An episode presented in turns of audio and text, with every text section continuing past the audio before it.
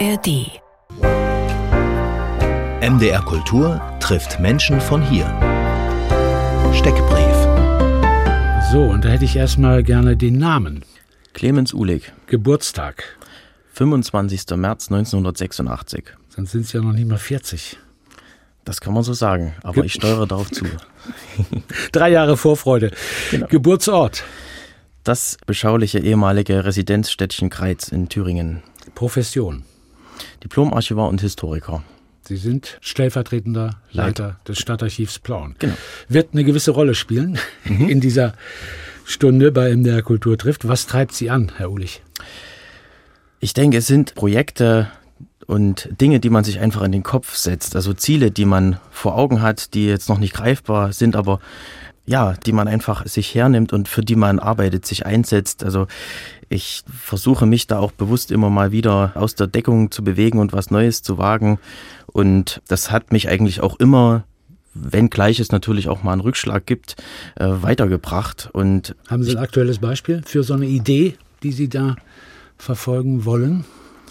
Ja, ganz aktuell ist es, was äh, in der Innenstadt in Plauen jetzt geplant ist, und zwar eine Erinnerung an diese historische Lohmühlenanlage. Das ist eine ehemalige Grünanlage in der Mitte von Plauen, die heute komplett bebaut ist. Und ich hatte jetzt einfach mal angestoßen bei den entsprechenden Stellen in der Stadt, dass man da mal was machen könnte und da wieder eine kleine grüne Oase in der Innenstadt schafft. Und ich fand es toll, dass es da schon bisher positive Rückmeldungen gab. Also das ist ein kleines aktuelles Beispiel. Wenn das bebaut ist, kann man da Dachgärten machen. Macht man den Das- Park einfach eine Etage höher. Das gibt's zum Teil auch schon, aber ich hatte mir noch was anderes vorgestellt. Okay. Welche Musik hat Sie unlängst berührt? Ja, ursprünglich wollte ich an der Stelle sagen, Max Rabe und Palastorchester, du bist nicht die Erste, weil ich einfach auch diese Musik der 20er, 30er Jahre sehr mag. Und ich glaube, es ist ein Stück von den Comedian Harmonists. Aber ich muss aktuell hinzufügen, weil ich äh, vor zwei Tagen ein Konzert oder einen Auftritt von dem Plauner Künstler und Musiker Jens Büring sehen und hören durfte. Der hat äh, Lieder und Gedichte aus den KZ und Ghettos des Dritten Reiches wiedergegeben und vorgetragen und intoniert und das war sehr, sehr bewegend. Also weil er auch sozusagen die Komponente der Kunst in dieser dunklen Zeit auf eine ganz besondere Weise, eine leidenschaftliche Art und Weise wiedergegeben hat und zum Sprechen gebracht hat. Das hat mich sehr, sehr bewegt. Welches Buch fanden Sie gut? Tatsächlich habe ich es erst gestern ausgelesen. Robert Seethaler, der Trafikant. Ich kannte den Film schon vorher und eigentlich macht man es ja andersrum, aber ich habe mich jetzt mal dran gewagt in unserer kleinen Buchhandlung in Kreiz, wo ich heute noch äh, gerne hingehe und wo meistens auch MDR Kultur läuft übrigens. Wow. Da, Wie heißt die Buchhandlung? Ist mir sehr sympathisch. Bücherwurm. Hm. Gruß an die Bücherwürmer. Da werden Sie sich freuen. Da habe ich die Taschenbuchausgabe gesehen und mich dann auch gleich mal da reingeworfen. Und der Film mit Bruno Ganz als Sigmund Freud war natürlich toll. Aber auch das Buch ist sehr lesenswert. Und als kleine Geschichte möchte ich noch hinzufügen, die mich sehr bewegt hat, zuletzt eine Kurzgeschichte Erdbeeren von Josef Roth, also diesem österreich-ungarischen Schriftsteller aus Brody, heutiger Ukraine, der da seine Kindheitserinnerung, seine Erfahrung, seine Erinnerung an dieses Städtel, an Brody wiedergibt und die Menschen dort charakterisiert. Sehr, sehr dicht geschrieben, auch in der üblichen Art und Weise, wie das Josef Roth tut. Wie beginnt Ihr Tag? Ich bin ein Mensch, der eigentlich immer und überall Fenster öffnet. Äh, fragen Sie die Leute in meinem Umfeld, die werden jetzt wahrscheinlich ähm, Wie bei, den, bei den Heizkosten öffnen Sie Ja, sind Fenster, sind, Sie tatsächlich- wahnsinnig, Herr Ulich. Das sind tatsächlich keine guten Zeiten für Fensteröffner, aber man muss es trotzdem immer wieder tun. Und ich liebe es einfach dann früh auch als erstes nach draußen zu hören. Idealerweise hört man viel Vogelgezwitscher. Wenn es gerade 7 Uhr ist, dann die Kirchenglocken. Wir wohnen äh, ländlich in der Nähe von Plauen und ruhig auch kein Auto. Und wenn dann sonst alle noch schlafen, auch von den Kindern noch nichts zu hören ist, dann ist das manchmal sehr entspannt und das ist der richtige Start in den Tag. Dann wird die Kaffeemaschine angeworfen und dann geht's so langsam los. Das ist idealtypisch natürlich. Okay, gut. Gefällt mir gut. Dann können Sie auch frühzeitig schon hören, MDR Kultur. Dann lohnt sich das frühe Aufstehen ja auch für die Macherinnen und Macher. Sie sind gekommen vor der Leipziger Buchmesse als Buchmensch, nicht nur als äh, Stadtarchivar, sondern als Autor. Sie haben vorgelegt im kleinen Greizer Buchverlag König Mohnmeere, ein böhmisches Tagebuch, Clemens Ulich. Das ist eine Geschichte einer zehntägigen Reise der besonderen Art, zusammen mit einem Freund, 2009, mhm. liegt also schon eine ganze mhm. Weile zurück. Was ist denn das für eine Idee gewesen? Die Idee war, sich einfach unser Nachbarland Tschechien in Ruhe beziehungsweise in Unruhe, das wäre eigentlich richtiger, äh, anzuschauen und sich dafür mal zehn Tage frei zu nehmen. Das haben wir gemacht. Also ein Freund, den ich schon aus Kindertagen kannte. Wir waren auch zusammen schon als Kinder viel unterwegs und haben uns dann aber aus den Augen verloren, haben uns dann im Zug irgendwann zwischen Kassel und Erfurt wieder getroffen und haben diesen Entschluss gefasst, wir fahren mal nach Tschechien. Wir wollen einfach über diese Grenzlinie hinaus, also über diese vielen Tankstellen und Billigmärkte, wie man sie damals äh, vor allem noch kannte. Und wir wollen dieses Land kennenlernen. Und da hatten wir uns eine ganz grobe Route vorgenommen und die haben wir versucht zu verwirklichen. Hintergrund ist, dass Sie aber mit der Familie schon in der Gegend Wandertouren unternommen hatten. Genau, es gab immer wieder Berührungspunkte, weil wir auch äh, aus Kindertagen das kannten, dass man durchaus auch mal ins Böhmische fährt, dass man auch mal Wanderungen unternimmt, dass man ja einfach auch Berührung hat mit der Grenze, zum Beispiel auch durch meine äh, Verwandten in der Oberlausitz. Also man war immer wieder entlang dieser Grenze unterwegs und es hat so eine gewisse Magie auch ausgestrahlt, dieses Land. Und was für eine Magie? Ich frage mich ja sowieso, wieso muss ein Vogtländer nach Böhmen reisen, um zu wandern? Er kann es doch zu Hause tun. Das ist natürlich äh, eine richtige Frage, aber es hat immer auch noch was anderes, wenn die Sprache schon anders ist, wenn die Kultur auch ein bisschen eine andere ist, wenn das Essen anders schmeckt. Und das sind so die ersten Anknüpfungspunkte, die man da vorfindet. Und das mit der Sprache hat sich ja dann später bei mir auch noch verstetigt, dass ich da also nochmal ein bisschen tiefer eingestiegen bin. Also es entstand dann auch durch diese Reise, die in den Mondmeeren beschrieben wird, entstand dann doch auch so eine Leidenschaft, die auch andauerte. Gut. Bevor wir jetzt weiter reden über diese besondere Reise, vielleicht mal ein Beispiel der Sprache, die in diesem Buch gepflegt wird. Ein kleiner Ausschnitt. Äh, wir hören Seite 25 von fast 300. Auch darüber wird noch zu reden sein, ja, wie man über zehn Tage 300 Seiten schreiben kann. Das ist mir unbegreiflich. Aber jetzt erstmal ein Ausschnitt aus dem Buch Mohnmeere, böhmisches Tagebuch, gelesen von Clemens Ulich. Genau. Aus dem Kapitel Böhmisch Brainstorming. Es kamen neue Impressionen, die ich anderswo im Grenzland aufgeschnappt hatte. Es war gar nicht lange her. In den zurückliegenden Jahren waren wir ab und an mit dem Zug dorthin gefahren, um im Grenzraum dem böhmischen Vogtland zu wandern. Da waren lange, sonnige Nachmittage mit jenem eigenartigen osteuropäischen Sirnen und Knistern in der Luft. Dazu gehörten die Zeit, die so gut wie nicht verging, und lange, schmale Straßen und Alleen, an denen üppige Obstbäume Schatten spendeten. Da waren endlose Sommertage mit dem Geschmack würziger Heuwiesen und Tomave Pivo und einer Sehnsucht nach Verbleib in dieser fernen Welt, wo die fünf Grade war, der Sommer eine wilde Leidenschaft der Landstriche, das Bier billig und gut und die vielen kleinen Episoden und Begegnungen voll von Reiz und Reisefieber. Mir fielen jetzt die alten Gutshöfe auf, nicht so prächtig und ausladend wie die in Schlesien vielleicht, dafür aber gelb, staub und cremefarben bemalt und einige waren durchzogen und strotzend schraffiert, mit Balken geäst, übertrieben vernetzt mit dunkelbraunen hölzernen Adern. Es war das Gütesiegel der Gegend, Fachwerk im Egerländer Stil. Unter stahlblauem Himmel entfernten sich weite Felder und Wiesen hin zu einem hügeligen Horizont. In knapper Höhe darüber flimmerte die sommerlich elektrisierte Luft, Grillengezirpe überall, böhmische Savanne. Man lauerte leise. Da war es wieder, das Surren. Ein ganzer Sommer, festgehalten in einem einzigen Augenblick, dazu die Musik der Steppe.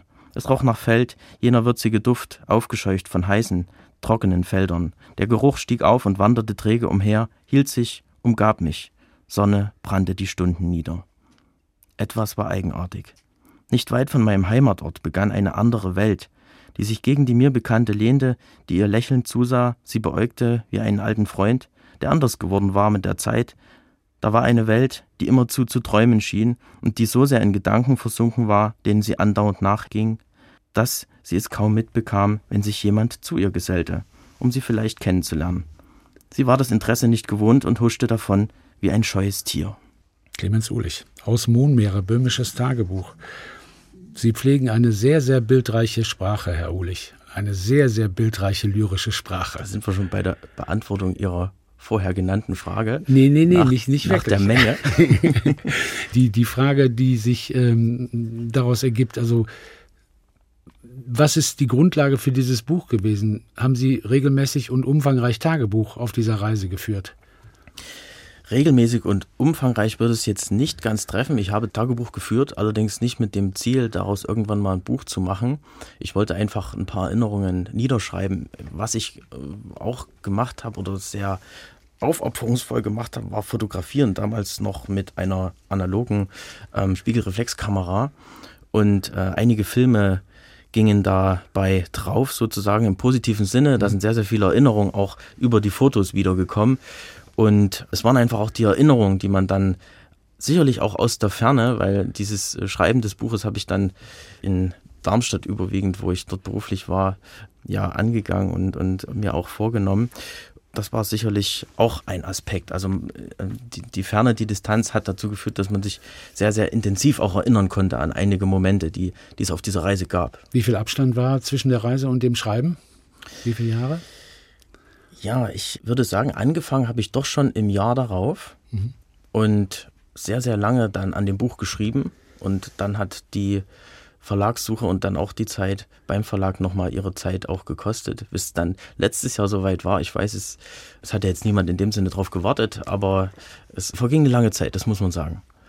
Aber die Erinnerungen waren sehr, sehr präsent. Muss eine mhm. sehr, sehr besondere Reise gewesen sein. Ich äh, zitiere mal aus dem Buch.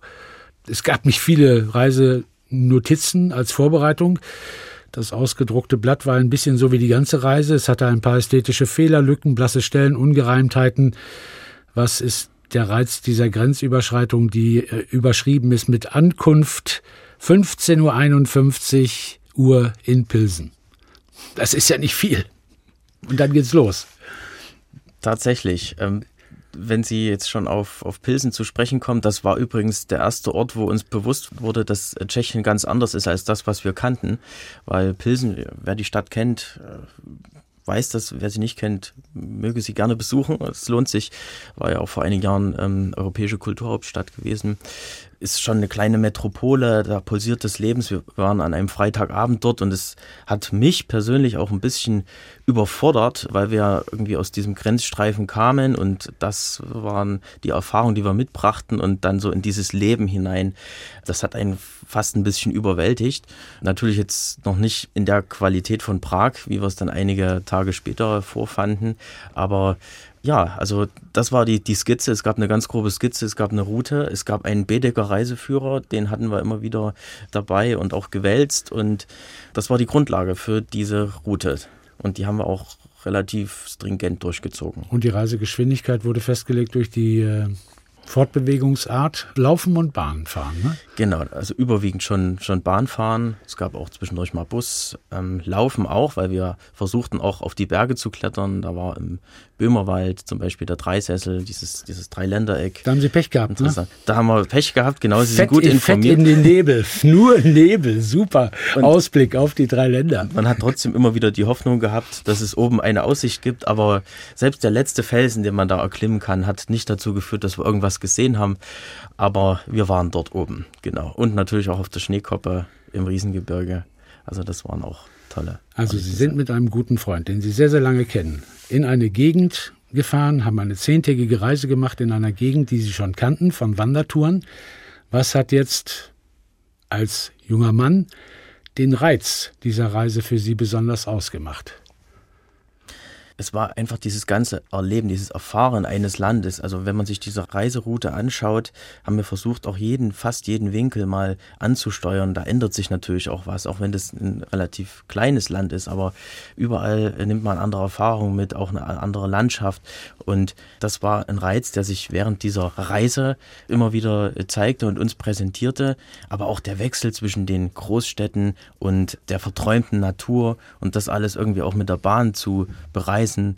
Wer äh, Jaroslav Rudisch kennt, der jetzt aktuell die Gebrauchsanweisung fürs Bahnfahren geschrieben hat, der kann das auch gut nachvollziehen. Das ist also was ganz Besonderes ist, sowas auch einfach mal nicht mit dem Auto zu machen, sondern mit der Eisenbahn. Und tatsächlich war die Geschwindigkeit sehr, sehr hoch. Also jeden Tag eine andere Stadt, kann man sagen. Wir haben uns eigentlich nicht mehr Zeit gelassen.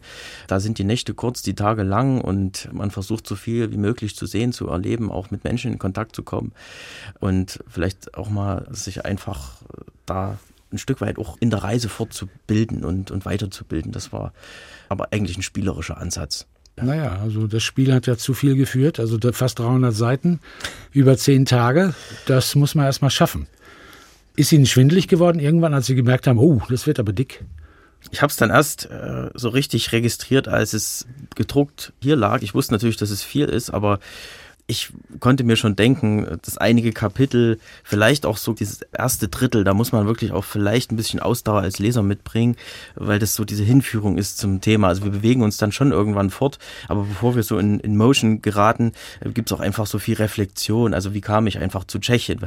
Es ist eine Frage, die immer wieder an einen gerichtet wird und, mhm. und die selbst auch in Tschechien an uns gerichtet wurde. Wieso fahrt ihr durch Tschechien? Also das ist auch eine Frage, die dort kam, weil man das einfach nicht so gewohnt ist. Klar, jeder war mal in Prag und so weiter, aber es gibt noch mehr dort. Wieso, wieso fahren Sie durch Böhmen? Was fasziniert Sie so besonders? Ja, also es ist einfach auch die Vielfalt der Städte und Städten. Es ist eine sehr historisch interessante Landschaft. Also Gibt es in Frankreich und Spanien auch? Ja, genau. Ist natürlich auch ein bisschen teurer. Wir waren ja Studenten. Okay. um jetzt mal, mal ganz praktisch zu antworten. Aber ähm, genau, ich will den anderen Ländern auch gar nicht ihren Reiz absprechen, den ich ja selber teilweise auch schon kennengelernt habe. Aber vielleicht hat uns auch einfach gereizt, mal dorthin zu fahren, ähm, so ein bisschen antizyklisch, wo jetzt nicht immer hingefahren wird. Und ähm, es ist ein, ein Land, wo man gerade auch mittelalterliche Geschichte, wenn einen das interessiert, ich bin jetzt ja nicht unbedingt ein Mittelaltermensch, der jetzt da immer auf Mittelalterfeste geht, aber das kann man dort sehr, sehr gut erleben und, und kennenlernen. Und durch die deutsch-tschechische Geschichte, die dann in meinem Leben später auch noch eine Rolle gespielt hat, überhaupt wie auch die Geschichte waren da auch schon viele Anknüpfungspunkte. Sie beschreiben ja auch sehr, sehr viele Sachen. Ich habe gesagt, meine Güte, gibt es irgendwas, wofür er sich nicht interessiert? Also Geografie, Topografie, Menschen, Essen und Trinken, Düfte haben Sie ja schön vorgetragen, äh, Stimmungen. Das ist äh, sehr, sehr umfangreich und war das einerseits Feldforschung, andererseits auch Selbsterforschung bei Ihnen? Denn geträumt wird übrigens auch ganz viel in Ihrem Buch. Sie träumen ganz viel, immer wieder, und dann wachen Sie auf. Ja, tatsächlich äh, ist das so. Die äh, Reise war natürlich kein Traum, aber das spielt schon auch eine Rolle. Sicherlich auch in einem Kapitel ganz präsent. Und die Distanz, die einfach auch da war während des Schreibens, die hat ganz klar dazu geführt, dass man sich viel mehr mit dem Gegenstand auch nochmal beschäftigt, dass man auch historische Exkurse wagt und, und da nochmal diese deutsch-tschechische Geschichte reflektiert und äh, das auch an Beispielen hier und da auch mal, die später zum Tragen kamen, die ich erlebt habe, nochmal niedergeschrieben werden. Und Selbsterfahrung auf jeden Fall, auch in dieser Zeit. Das war ja, ja, ich, ich war da Anfang 20, glaube ich, ähm, ja, das ist schon eine Weile her.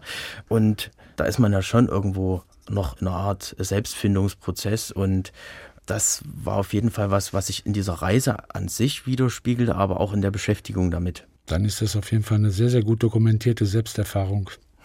So kann man es auch nennen. Die hier vorliegt, Mohnmeere, das böhmische Tagebuch. Hoffentlich nicht nur das. Nein. Das Böhmische lernt man auch sehr, sehr gut kennen in diesem Buch. Clemens Ulich zu Gast bei MDR Kultur trifft. Autor, Böhmisches Tagebuch Mohnmeere, das Buch erschienen im Grazer Buchverlag König und stellvertretender Leiter des Stadtarchivs Plauen. Jahrgang 1986, ein junger Mann. Wie wurde er, was er zurzeit ist? Darüber gleich mehr. MDR Kultur trifft Menschen von hier. Fragebogen. Und jetzt bin ich sehr gespannt. Haben Sie ein Vorbild oder eine Lebensmaxime? Ja, also als Lebensmotto hat mich schon immer ein Spruch fasziniert, den ich auf der wunderbaren Darmstädter Mathildenhöhe gelesen habe. Der ist dort, also in diesem tollen Jugendstil-Areal im Inneren einer Kuppel zu lesen und lautet, habe Ehrfurcht vor dem Alten und Mut, das Neue frisch zu wagen. Bleib treu der eigenen Natur und treu den Menschen, die du liebst. Das ist also ein Spruch, eine Maxime des Großherzoges Ernst Ludwig von Hessen und bei Rhein schon 100 Jahre alt, aber ich finde immer noch aktuell. Das hat eure Durchlocht wunderbar formuliert. Welches Bildungserlebnis ist Ihnen in Erinnerung geblieben?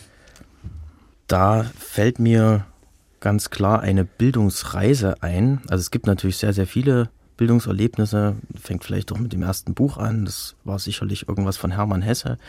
Ähm, das hat mich damals sehr interessiert, aber eine Bildungsreise ist mir sehr stark in Erinnerung geblieben und hat mich sehr stark geprägt. Das war 2010 mit dem Bildungswerk Stanisław Hans aus Kassel äh, zu den vergessenen Mordlagern des Holocaust, also nach Ostpolen. Wir waren dort eine Woche in Lublin und haben uns von dort aus verschiedene Städten, also des, des Holocaust angeschaut. Es war natürlich einerseits sehr, sehr, sehr dunkel, also die sehr, sehr düstere Thematik, die man erstmal so ein bisschen auch verarbeiten musste, der ihn dann aber auch nicht so richtig mehr losgelassen hat. Also wir haben uns da diese ähm, ehemaligen Mordlager Treblinka, Belzec und Sobibor angeschaut, was heute Gedenkstätten sind und wo teilweise auch noch sehr, sehr viel Gedenkarbeit geleistet wird.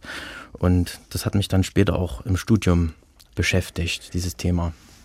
Sie haben darüber geschrieben, wenn wir noch darüber sprechen, wann fühlen Sie sich am lebendigsten? Beim Fenster aufmachen. Ja. Seien Sie ehrlich. Ja, Sie haben mich durchschaut. Ja, wenn das so einfach wäre, wäre es wunderbar, dann äh, wären wahrscheinlich immer alle Fenster offen.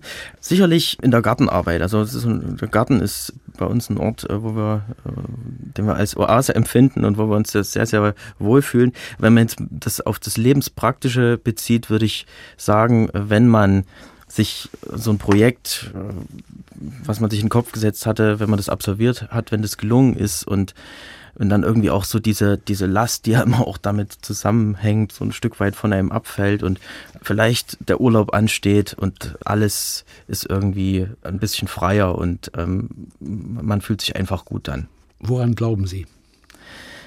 Ich glaube äh, zuallererst an, an Gott und erlebe auch seine alltägliche Begleitung ja, die man im, im Laufe der Zeit immer besser kennengelernt hat. Also bin ja schon in einem christlichen Elternhaus aufgewachsen. Das spielt also schon bei uns eine große Rolle, aber es ist nochmal was ganz anderes und es dauert auch lange Zeit, bis ich das für mich entdeckt habe. Und es gibt noch viele, viele andere Dinge, an die ich glaube.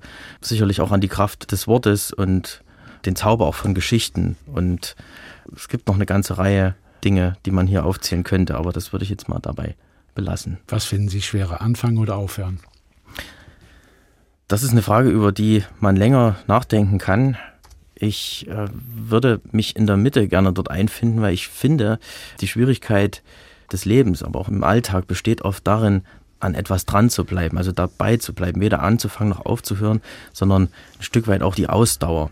Aber um auf diese Frage auch konkret zu antworten, finde ich Anfang grundsätzlich immer spannender und reizvoll, weil sie ja diesen sprichwörtlichen Zauber auch in sich trägt, während Aufhören irgendwo schon eine Veränderung, ein starker Bruch ist mit einer Gewohnheit. Also ich finde dann schon eher schwerer und, und auch mit Entbehrung verbunden, schwerer als Anfang.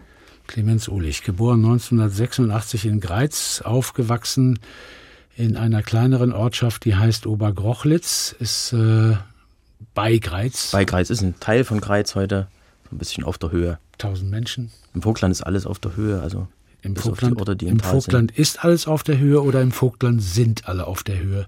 Das kann man, glaube ich, von keinem Landstrich sagen. Aber es gibt keinen Vogtländer und keine Vogtländerin, die die Heimat nicht unglaublich schätzt. Ne? Kann das sein? Also die Vogtländer sind auf jeden Fall sehr, sehr stark heimatverbunden und, und verwurzelt. Das lernt man immer wieder oder das stellt man immer wieder fest. Ich bin ja auch irgendwo ein Beispiel dafür, ähm, weil ich nicht immer im Vogtland war, sondern auch ein Stück weit äh, unterwegs und mich hat es am Ende dann doch wieder hierher zurückgezogen und ich bin mit der Entscheidung auch nach wie vor glücklich. Die Eltern, beide tätig in einer Behinderteneinrichtung? Gewesen, ja, mittlerweile. Im äh, Ruhestand? Genau. Und Sie haben einen älteren Bruder? Zwei. Zwei, zwei ältere Brüder, pardon. Und Sie haben eine hinreißende Dorfkindheit verlebt. Habe ich mir das idyllisch wie Bullabü im Vogtland vorzustellen? Vielleicht nicht ganz so, aber als Kind haben wir es sicherlich so empfunden, weil wir doch sehr äh, naturnah aufgewachsen äh, sind. Also man trat aus dem Haus und war relativ schnell im Wald und das haben wir natürlich äh, jeden Tag genossen und genutzt. Und trotzdem war die kleine Stadt nicht weit. Also es war ein sehr kleiner, umgrenzter Kreis, wo man da aufgewachsen ist, sehr äh, behütet schon, aber jetzt auch nicht weltfremd. So, 1989 waren Sie drei Jahre alt. Und genau. äh, ich habe mich jetzt gerade gefragt, Blick auf Ihre Eltern, was die wohl jetzt in diesen Tagen gedacht haben oder mit Ihnen noch besprochen haben über die äh, mehr oder weniger privaten Äußerungen von Matthias Döpfner, dem Springer-Chef, über die Ostdeutschen, zum Beispiel, dass die Ossis entweder Kommunisten oder Faschisten seien, dazwischen tun sie es nicht. Kam da was von Ihren Eltern? Die vergangene Woche war relativ voll und wir haben uns deswegen in den letzten Tagen nicht gesehen. Ich habe mich ehrlich gesagt, wo ich das gehört hatte, diese Äußerung auch immer mal wieder gefragt, was würden Sie jetzt dazu sagen oder was sagen generell die Menschen dazu im Stadtarchiv oder bei historischen Projekten hat man natürlich auch mal viel mit Zeitzeugen auch zu tun und ja, ich, ich glaube, man äh, übersteigt oder überreizt es jetzt nicht, wenn man sagt, es ist einfach ein ganz großer äh, eine, eine, mir, mir, fehlen jetzt gerade so ein bisschen die Worte, äh, so wie sie mir auch fehlten, als ich diesen, diesen äh, Satz gehört habe. Also es ist natürlich ganz, ganz daneben äh, gegriffen und es ist auch despektierlich und, und abfällig äh, und es lässt auch diese, diese Lebensleistung der Menschen also komplett außen vor. Und ähm, ich habe mich ganz ehrlich auch gefragt, wie das also von einem Spitzenjournalisten, also auch von einem sehr einflussreichen Journalisten in, in diesem Medienhaus kommen kann, auch wenn es nicht für die Öffentlichkeit bestimmt war, aber man muss halt heute auch damit rechnen, dass sowas passiert. Auf jeden Fall äh, ein Schlag ins Gesicht all derjenigen, die sich mittel- oder unmittelbar an der friedlichen Revolution beteiligt haben und dazu haben ihre Eltern gezählt. Was wurde in der Familie erzählt? Was haben die Eltern weitergegeben?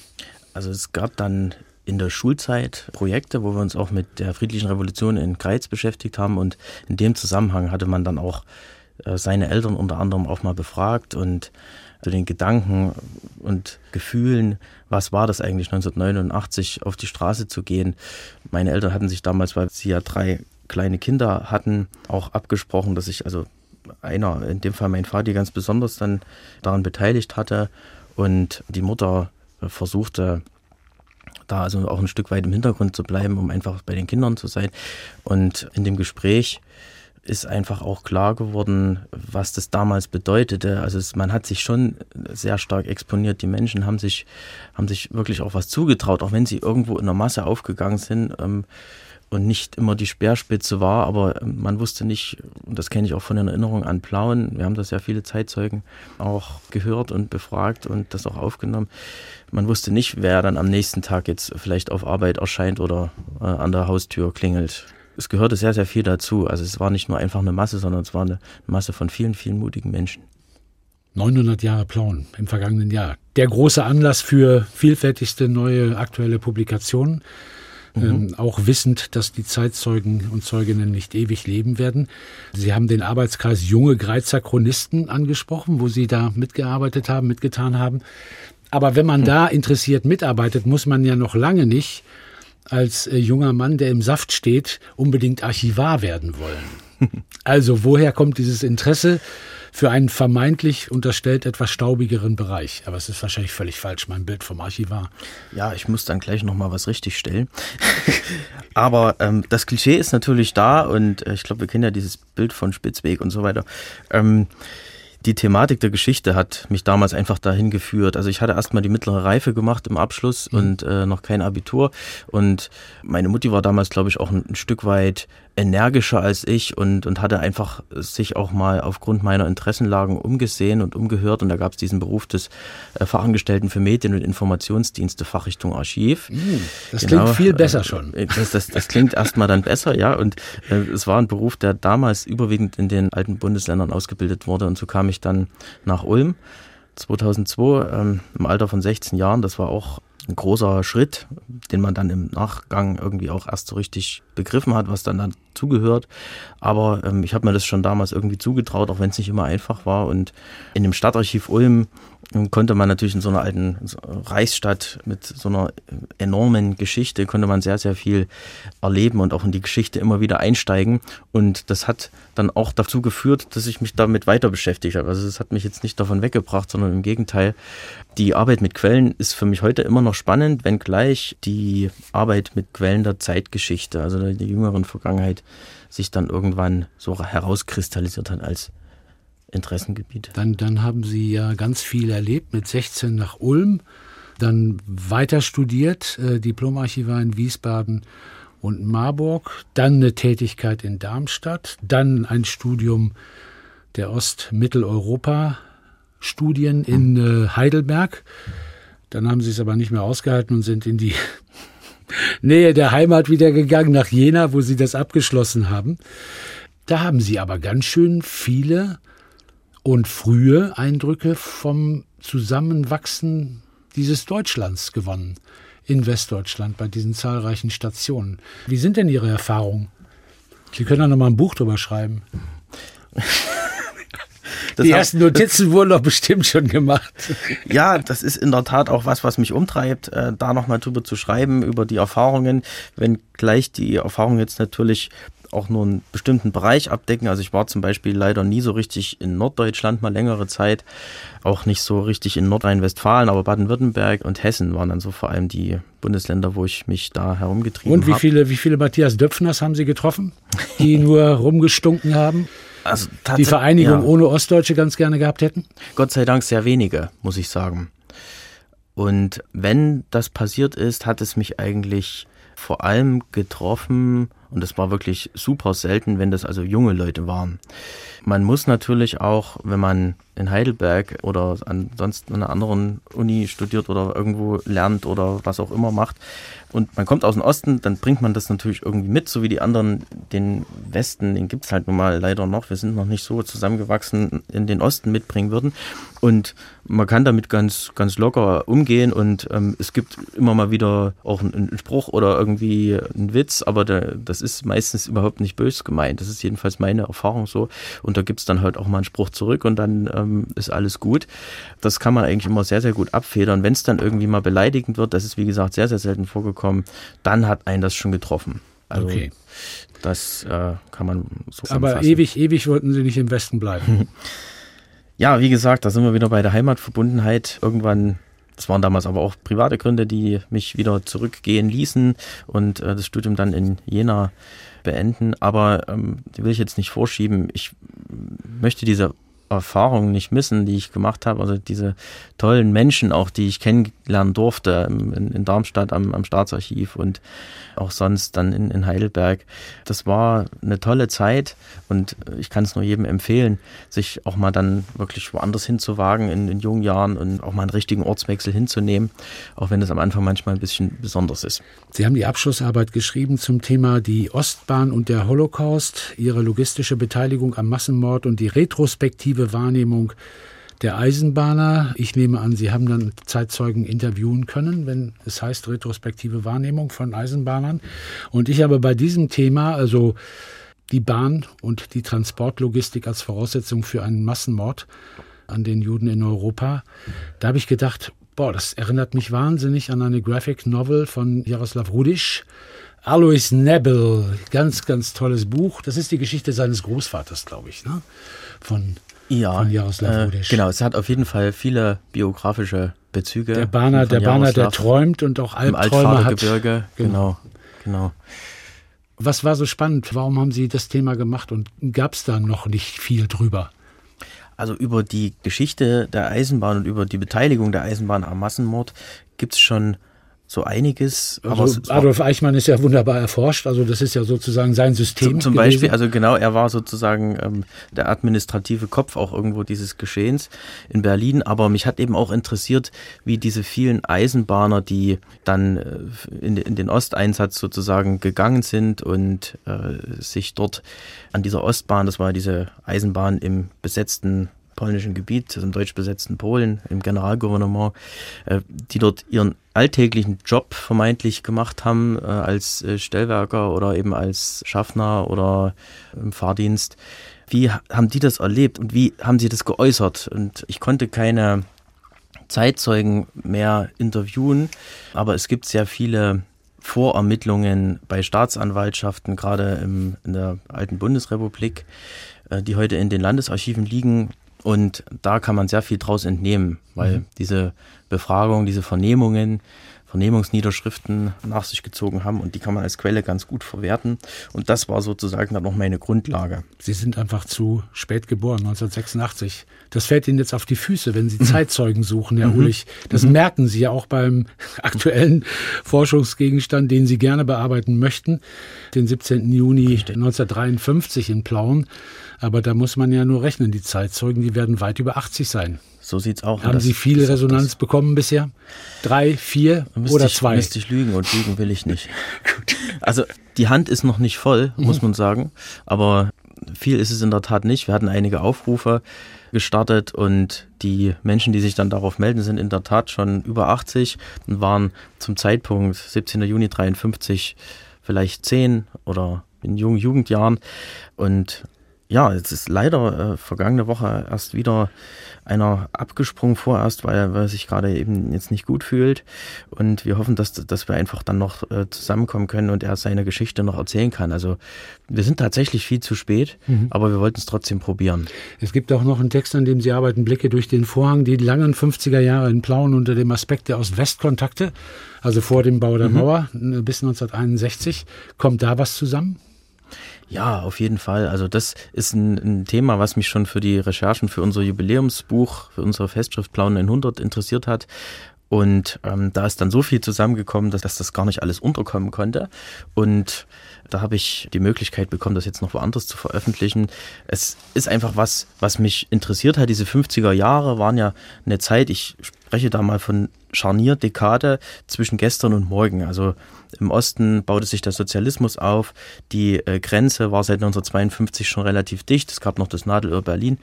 Aber es gab immer noch so diese Blicke durch den Vorhang. Es gab diese gesamtdeutsche Arbeit, so nannte sich das damals im SED-Sprachduktus, wo man also versucht hat, den Westen von den positiven Eigenschaften des Sozialismus zu überzeugen. Es gab Delegationsreisen jeder Art und also es war noch durchlässig und das äh, wird in diesem Beitrag dann beleuchtet werden. Ich freue mich übrigens, Herr Ulich, dass Sie gute Laune mitbringen, denn eigentlich könnten Sie ja ganz traurig sein. Ich erinnere daran, dass auch Leipzig sich zusammen mit Plauen beworben hat um ein Zukunftszentrum deutsche Einheit und europäische Transformation, wo es ganz viel Geld geben wird von der Bundesregierung. Mhm. War auch ein schickes Konzept von Leipzig und Plauen, zwei Metropolen der friedlichen Revolution, die ersten Montags- und wichtigsten Montagsdemonstrationen, die in Plauen und Leipzig stattgefunden haben. Und dann ist es Halle an der Saale geworden. Ein Schlag ins Gesicht dieser beiden Städte. Schlag ins Kontor. Tatsächlich äh, hat das natürlich erstmal Enttäuschung ausgelöst, weil wir haben uns durchaus viele Chancen auch ausgemalt und hatten dieses Konzept dann auch Anfang Februar nochmal vorgestellt mhm. in Leipzig. Dieses gemeinsame Konzept, was unsere Städte ja verbindet und was wir auch gemeinsam ausgearbeitet haben. Und als es dann, als die Entscheidung verkündet wurde, klar, gab es erstmal so ein bisschen Wundenlecken. Aber ein Leipziger Kollege hat da mal von Sportsgeist gesprochen, das fand ich eigentlich sehr schön. Und jetzt haben die Planer was gemacht, was sie schon öfters gemacht haben. Und das haben sie jetzt auch einfach mit den Leipzigern zusammen in Form gebracht. Und zwar wollen wir eine gemeinsame Kooperation jetzt in Gang setzen kultureller, wissenschaftlicher Art und auf vielen weiteren Ebenen. Da gab es letzte Woche eine Veranstaltung dazu, wo diese Vereinbarung zwischen den beiden Oberbürgermeistern beschlossen wurde. Und wir wollen das jetzt einfach mit Leben füllen. Ich sage natürlich Glückwunsch an Halle. Klar, es gibt dann bei einem Wettbewerb immer einen Sieger und ein paar, die es nicht geholt haben. So, und jetzt nochmal zurück zu dem Reisetagebuch. Mohnmeere, das böhmische Tagebuch. Da hat es sehr lange gedauert, bis es fertig war. Kann der, Bericht sagen, über, der Bericht über eine zehntägige Reise zusammen mit einem Freund. Wenn Sie jetzt nochmal nachdenken und Notizen machen zu Ihren Erfahrungen mit der deutschen Einheit und dem, was Sie erlebt haben in verschiedenen Städten, Ulm, Heidelberg, Darmstadt, sonst wo. Wie lange wird das dauern, bis das Buch kommt? Zu welcher Buchmesse wird das dann erscheinen? Ja, ähm, ähm. die Frage ähm, muss ich mir wohl gefallen lassen. Und wenn ich jetzt noch hinzufüge, dass man jetzt oder dass ich im Moment äh, privat sehr, sehr gebunden bin, anders als damals beim Schreiben, dann wird es vermutlich noch länger dauern als damals. Weil kleine Kinder da sind. Ja, genau, genau. Also das zwischen Beruf und. Und, und der Garten. Und der Garten, genau. Das ist, geht jetzt wieder los. Wir freuen uns ja auch drauf damals hatte ich mehr Zeit. Ich denke aber auch, man wächst ja mit seinen Aufgaben und vielleicht auch, wenn ich den Plural schon verwenden darf, mit seinen Büchern. Und man kann sicherlich hier und da auch einfach das Ganze ein bisschen äh, straffen und etwas stärker noch strukturieren, so würde ich jetzt mal ausdrücken, sodass man vielleicht auch beim nächsten Buchprojekt einige Dinge anders machen würde. Natürlich hat man immer seine Erinnerungen. Ich bin jemand, der, glaube ich, eher über Reales, über real Passiertes schreiben kann, als über Ausgedachtes. Das finde ich eine große Gabe, wenn man das kann. Aber das Beschreibende liegt mir, glaube ich, dann eher. Und man braucht natürlich etwas, was einen dann wieder antreibt. Also das darf durchaus auch mal wieder eine Reise sein, wenn sich die Gelegenheit bietet, aber es darf eben auch so ein Thema vielleicht sein. Nicht unbedingt die deutsche Einheit, dass es ein politisches Buch wird, das wollte ich eigentlich vermeiden, aber so ein bisschen die, die, die persönliche Rückkehr äh, an, an die Wurzeln. Was Döpfner falsch sieht, das können Sie auch als Titel nehmen, schon mal so als Arbeitstitel. Das Aber bis Ihr Buch raus ja. ist, ist Döpfner schon wieder längst vergessen. Da bin sicherlich. ich auch sicher. Und ich ja. bin auch sicher, Clemens Ulich, dass Ihnen die Forschungsgegenstände nicht ausgehen werden, dass Sie in den Archiven noch viele, viele Dokumente finden werden für viele interessante Artikel. MDR Kultur trifft Clemens Ulich, Historiker, Diplomarchivar, stellvertretender Leiter des Stadtarchivs Plauen. Das Plauen übrigens auch eine Reise wert ist, können Sie gerne auch nochmal anmerken. Das ist ein schöner Schlusssatz. Nicht nur Böhmen, ja, für alle Vogtländer und Vogtländerinnen. Autor und Publizist und Clemens Ulich zu Gast bei MDR Kultur trifft. Ich sage herzlichen Dank. Vielen Dank auch.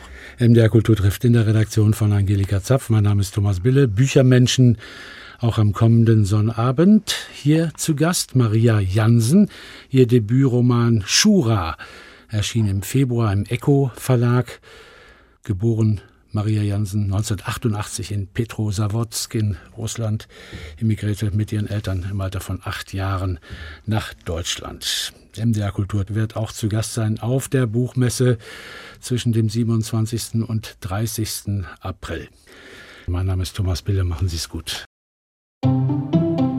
Alle unsere Gespräche finden Sie auf mdrkultur.de und in der ARD Audiothek.